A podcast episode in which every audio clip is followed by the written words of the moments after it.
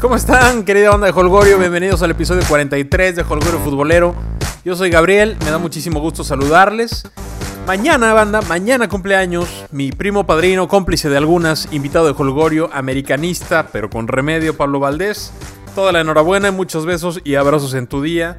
Creí adecuado que la felicitación fuera desde ahorita, al principio del podcast, banda. Pero bueno, antes de entrar de lleno al tema de hoy, a lo que nos truje, te pido a ti que nos sigues y que has escuchado tres episodios o más de Holgorio Futbolero, que por favor vayas de inmediato a iTunes, te suscribas al podcast y dejes un review positivo. Cinco estrellitas, ¿no? Y un muy recomendable en la sección de comentarios hacen una diferencia brutal en las listas. Así que por favor, seamos buen pex con Holgorio y a ponerlo las pilas en iTunes. Ahora, si quieres ir un paso más allá, si quieres, o sea, que te mande, este, no besos, pero sí muchos abrazos a través del podcast, puedes tomar una captura de pantalla, tuitear al respecto y, etiquet- y etiquetarnos, arroba yo te lo agradeceré siempre. Listo, ya lo saqué de mi pecho. Hoy vamos a, a, ¿qué, ¿a qué vamos? Hoy vamos con temas de selección nacional con miras a Rusia.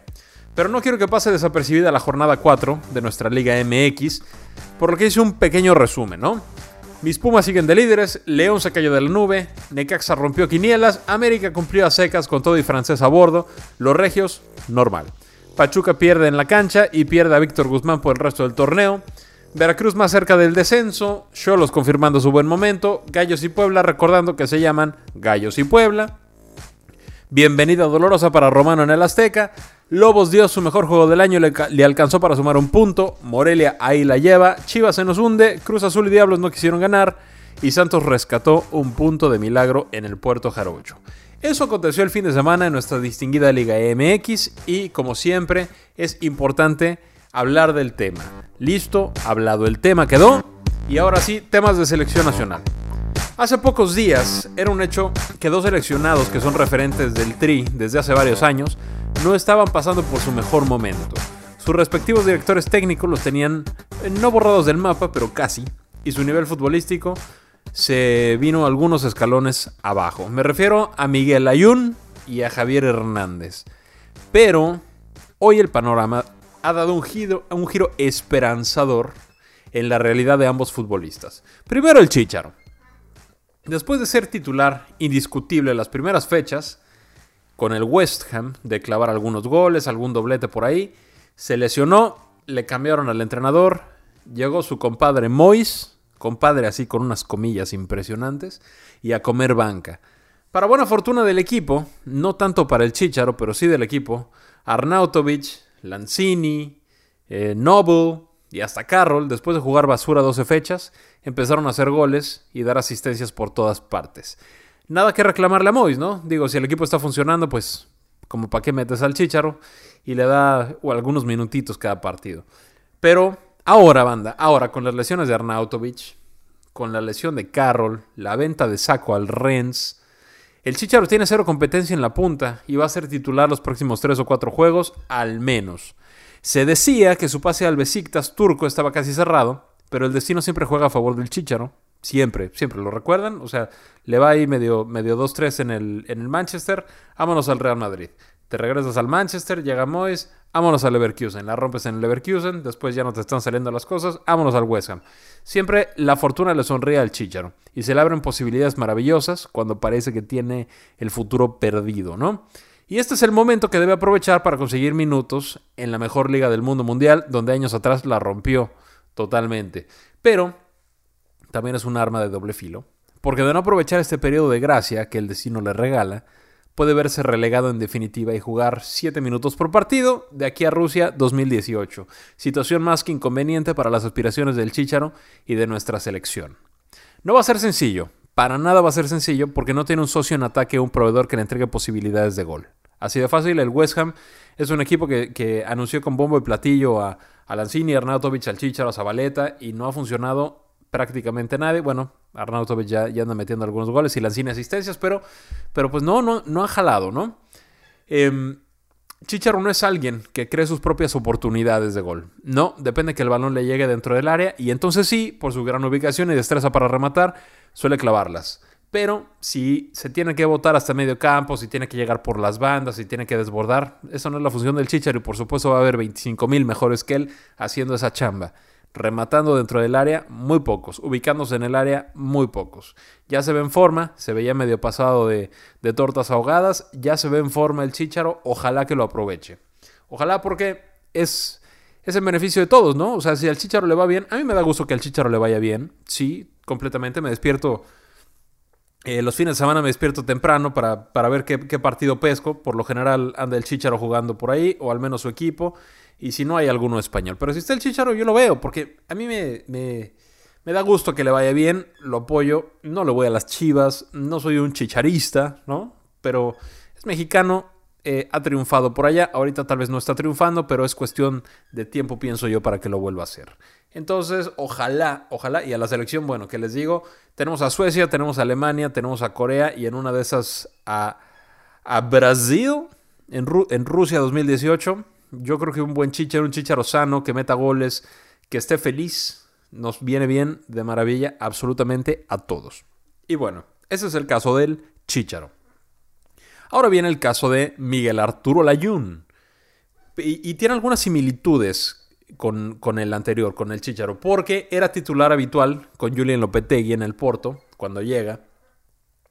Pero a la salida del español empezaron a circular técnicos que no le dieron confianza a la Con, eh, con Nuno, Espíritu Santo, se vio relegado a la banca. Algunas veces, pues ni siquiera era convocado. Y le pasó factura a la ¿no? Que dio una conferencia, una, una confederaciones de espanto completamente. Fue, fue el jugador más flojo probablemente de toda la selección. Eh, la realidad es otra, porque tuvo ligeramente mayor participación con Sergio Conceizao, pero, pero, la oportunidad tocó a su puerta esta semana. Cuando Sevilla se vio obligado a buscar un lateral derecho en urgencia por la lesión del francés Sébastien Corchia. O sea, no tenemos lateral. ¿Cómo lo hacemos? Necesitamos a alguien que, que quiera venirse al Sevilla y que juegue al ratito y la Jun dijo presente, ¿no? Por ahí se había algunas negociaciones con Betis, el, creo que el vicepresidente del Betis habló con algún, no me acuerdo si ESPN, con Fox, creo que fue con ESPN, y les dijo, no, pues nosotros sí queremos, pero el Porto no quiere, la Jun sí quiere, ¿qué pasó? Y fíjense, yo creo que eso era más que nada para ponerle presión a la Jun, porque pues dudo que así como que en dos minutos se haya arreglado con el Sevilla, ¿no? Si es que ya habían conversaciones con Betis, pero que bueno, cualquiera hubiera pienso yo, cualquiera hubiera escogido a Sevilla por encima del Betis. Es un equipo ganador, es el más ganador de Europa League. Em, tiene un, palmarés bastante, bastante interesante en los últimos cinco años. Y es un equipo tradicional. Además, bueno, la ciudad es, maravillosa. El país se habla, el mismo, se habla la misma lengua. La comida, bueno, no puedo opinar porque en, Portugal también se come a todo dar. Pero ojalá, ojalá que que la decisión de la Jun haya sido correcta, yo pienso, yo pienso que sí. Yo pienso completamente que sí. La Jun va a jugar, no hay duda. Igual que el Chicharo tendrá su periodo de gracia donde la posición será suya y dependerá 100% de él ponerle su nombre con tinta indeleble, ¿no? O sea, grabarlo con cuchillito. Aquí esta posición es propiedad de, de la Jun, por favor absténgase. Esa es chamba suya porque chance va a tener. Lo pidieron, fueron por él. Este, todo, todo se hizo muy rápido. Ya está convocado para el juego de Copa contra el Leganés. O sea, ayer, ayer pasa exámenes médicos, ayer lo firman, ayer lo habilitan y hoy juega. Así. Digo, bueno, hoy no juego, hoy está convocado eh, para, para el juego contra el Leganés. Ojalá, ojalá que le vaya bien a la Jun. Em, yo decía en el audio que grabo cada semana para Deportivista, decía en el de esta semana, que no queremos escuchar el, lo típico, ¿no? El, el no le llena el ojo al técnico, que por el sistema del Sevilla prefieren utilizar a tal o cual. No, no, no, no más de esas novelas lusas. Layun es de los jugadores más versátiles que hay en el mercado en este momento. Ya no, ya está en Sevilla, pero es de los más versátiles que juegan eh, en esas posiciones. Le pega con los dos pies, remata bien de cabeza, le pega con un tubo, puede sacar buenos centros, tiene desborde, marca bien, puede jugar de medio, de interior, de, central, de, carrilero, de lateral. O sea, puede jugar de lo que se te dé la gana, hasta de portero si tú quieres. Tiene condiciones suficientes para ganarle el puesto a cualquier elemento sevillano que milite en la plantilla. Y miren que ya repasé uno por uno, tiene condiciones para ganarle absolutamente a todos. A todos, condiciones, falta que esté nivel, pero condiciones tiene. Es momento que esa madera de líder reluzca en Andalucía, Miguel Arturo. y se convierta de una vez por todas en referente mexicano de éxito y constancia. Como que falta dar ese saltito, ¿no? Ese saltito que, Guardado ya lo dio. Por supuesto, Rafa Márquez y Hugo, pues años luz, ¿no? Pero Guardado ya lo dio, el Chicharo como que lo dio y luego se aventó un pasito para atrás y, en esa sanda, pero en general lo ha dado también. Y Layón tiene esa madera y pues no, como que no, no acaba de afianzarse cuando parecería que, que no tiene competencia suficiente para hacerle moscas, ¿no? En ese en esa posición. Ahora pensemos a futuro, un poquito. Si la Jun responde en el campo y logra que el Sevilla compre su carta al Porto, recordemos que está eh, a préstamo con opción a compra. Si logramos que el Sevilla diga sí va, sí le entro, aquí está el billete que pides por la Jun y se queda con nosotros, bueno, la puede tener unos cuatro años maravillosos en Sevilla y convertirse en ídolo de la afición.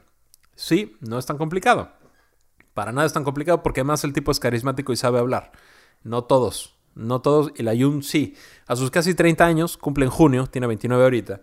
A sus casi 30 puede recorrer la banda sin muchos contratiempos todavía, pero en un tiempecito más, ¿no? Aprovechando sus condiciones técnicas, sus condiciones mentales dentro del campo y la, baja en su, en su, desempeño físico, porque bueno, no es cuestión de él, es cuestión de la edad. Naturalmente, a los 30, entre los 30 y los 33 hay una diferencia brutal. Eh, se puede recorrer hacia el centro, puede sentarse en el medio campo donde el recorrido es, dependiendo del juego, el recorrido puede ser mayor, pero el desgaste es menos. Es más administrado, es mucho más administrado.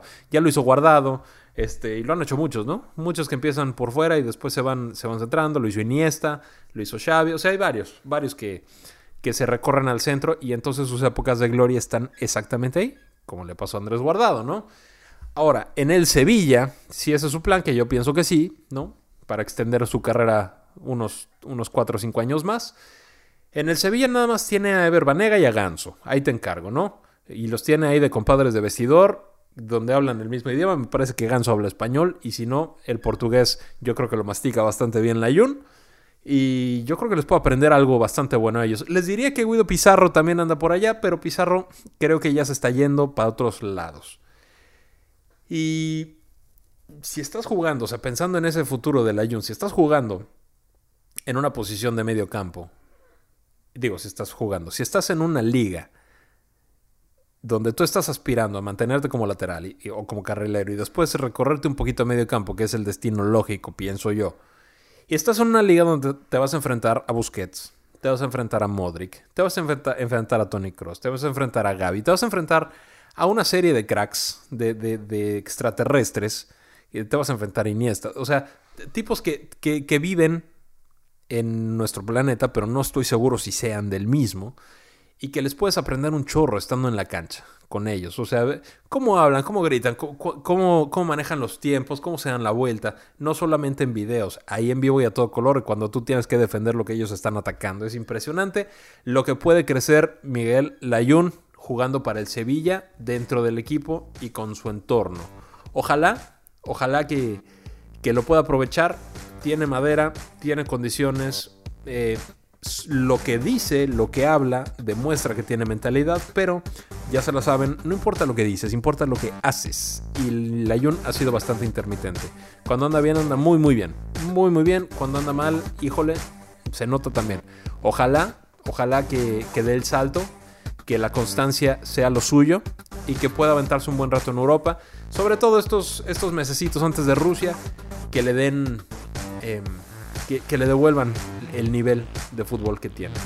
Desde Europa se ve luz, después de meses de oscuridad, querida banda de Holgorio. Ojalá que nuestros embajadores aztecas reclamen lo suyo con grandes actuaciones.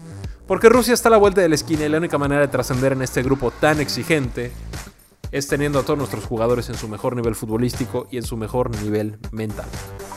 Tenemos al Chucky que le está rompiendo en Holanda.